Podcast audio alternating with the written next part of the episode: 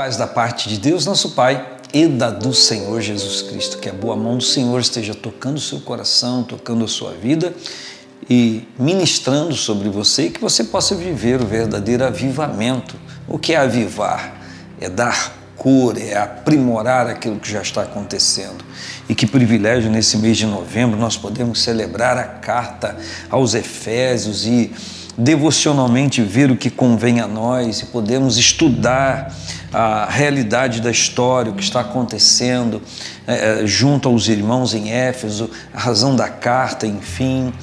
E eu quero hoje celebrar com você já no início, quando diz no capítulo 1, versículo 1, Paulo, apóstolo de Jesus Cristo, pela vontade de Deus, aos santos que estão em Éfeso e fiéis em Cristo Jesus, a vós graça e paz da parte de Deus, nosso Pai, e da do Senhor Jesus Cristo. Ora, Paulo está escrevendo aos irmãos e ele, na sua saudação, já no início dessa fala à igreja, aos irmãos que estão em Éfeso, ele, ele se posiciona desta maneira: Paulo, apóstolo de Jesus Cristo, pela vontade de Deus.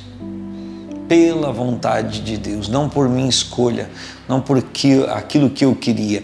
Nós já vimos agora no mês de outubro, quando estudamos a carta aos Filipenses, o que Paulo diz, o que ele se refere à sua vida no judaísmo e a transformação que Deus fez relembrando, ele diz: aquilo que para mim era lucro, ganho, reputei como perda, para que pudesse ganhar a excelência, ganhar a Cristo. Então ele aqui diz: Eu sou apóstolo dele, de Jesus Cristo, pela vontade de Deus. Não foi eu que quis isso, eu que desejei isso, mas foi isso que eu estou vivendo é pela vontade de Deus. E eu dou um stopzinho aqui, uma parada para perguntar a você: você tem consciência? Daquilo que você está vivendo agora ser exatamente a vontade de Deus? Ou a gente é, diz que isso aconteceu, isso aconteceu porque foi a vontade de Deus, ou a vontade de Deus foi a nossa escolha, foi a sua escolha. Aquilo que você está vivendo agora, vivenciando, é a sua vontade, a sua escolha ou a vontade de Deus. Quando nós falamos com Deus em oração, como Cristo nos ensinou, declarando: Venha a nós o teu reino, nós estamos querendo dizer: abra mão da minha vontade para que a tua vontade aconteça na minha vida. Então ele diz: Eu sou apóstolo de Jesus Cristo pela vontade de Deus. E aí ele diz a quem ele está escrevendo: Ele diz aos santos que estão em Éfeso e fiéis em Cristo Jesus. Ele está dizendo que essas pessoas que são santos de Deus, separados para servir ao Senhor, elas são fiéis em Cristo Jesus. Ou seja, não há possibilidade de alguém se dedicar ao Senhor sem ser fiel a Ele. Não, eu sou separado para Ele, eu sou separado para servir a Ele, mas a fidelidade está à margem daquilo que deveria estar. Então não adianta eu chamar para mim um título, uma posição espiritual no Senhor, se eu não me dedico àquilo. Dá para compreender isso? Eu também estou buscando entender essa conexão de santidade em Deus, de separado para servir ao Senhor e de fiel em Jesus Cristo. Sabe o que Paulo está dizendo? Ele está dizendo fiéis em Jesus Cristo. O que ele diz? Que não dá para ser fiel sem ser em Jesus Cristo.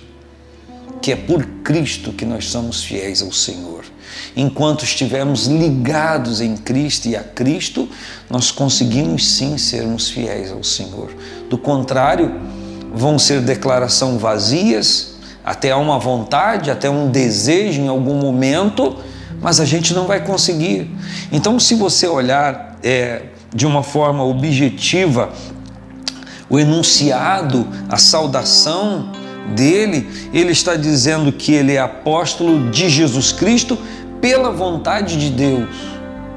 Então, aquilo que ele está sendo ou fazendo é por fidelidade ao Senhor não é uma inspiração, uma conspiração, um desejo oculto do seu coração. Não, é um chamado divino. E eu quero então dizer a você, meu irmão, minha irmã, que esse chamado divino é estendido a todos nós.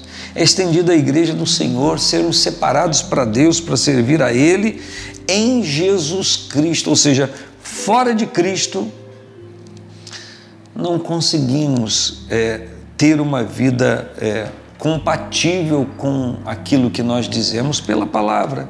E ele diz: A vocês que são separados para servir ao Senhor, fiéis em Cristo, a vocês graça e paz da parte de Deus. É preciso que a gente compreenda que essa palavra de graça e paz não é generalizada, não estendida a todo mundo. Muito se fala de paz, paz entre os homens, paz na política, paz na economia, paz social, paz, paz, paz, paz. E na verdade, quando se fala disso, diz ausência de guerra, trégua, ausência de guerra. Mas a paz que Jesus Cristo nos traz é algo que se assenta em nosso interior em meio à guerra que a gente vive no mundo. Em meio a confusões, aquele que serve ao Senhor tem a paz de Deus, que segundo Paulo aos Filipenses diz que excede, vai além de todo entendimento. Então ele diz: a vocês que são separados para Deus, fiéis em Cristo Jesus, a vocês, eu digo, eu declaro, graça e paz. Da parte de quem?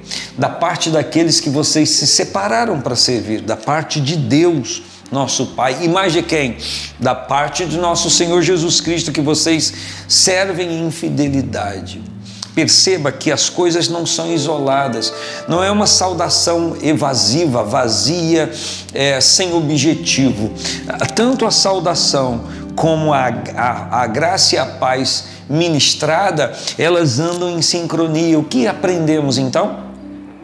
Para que eu e você vivamos a paz, a graça e a paz de Deus em Cristo, nós precisamos estar separados para servir a Deus em fidelidade de Cristo. Sem isso, a graça e a paz provenientes do Senhor não estão em exercício na nossa vida, são algo, são coisas que a gente não consegue tocar, que a gente não consegue se relacionar, porque não há uma, uma contrapartida nossa em relação àquilo que Ele está liberando. Ao contrário, o que o texto me inspira a ver, está claro aqui, que a graça e a paz que ele está dizendo que é da parte de Deus, nosso Pai, e da do Senhor Jesus Cristo, estão acontecendo de uma forma objetiva porque alguém se separou para Deus em Cristo. Do contrário, isso não está acontecendo. Isso não é evidente. Então, o que Paulo me inspira a entender nesse início do comunicado aos Efésios é que se eu quero viver a graça e a paz do Senhor, eu tenho que me separar para Ele e viver em fidelidade em Cristo. Lembrando a você que nos dias 11, 12 e 13 nós vamos ter o musical pelo Raléu, Herdeiros. Na sexta-feira nós teremos uma reprise do ano anterior, reprisado do ano anterior, e no sábado e no domingo nós teremos então a ministração de Herdeiros é a cantata anual que acontece aqui. Qual o ingresso? O ingresso é um quilo de alimento não perecível para trazer para a assistência social da igreja, para abençoar vidas, para abençoar pessoas que são alvos do nosso cuidado mensalmente. Um grande abraço, paz do Senhor Jesus.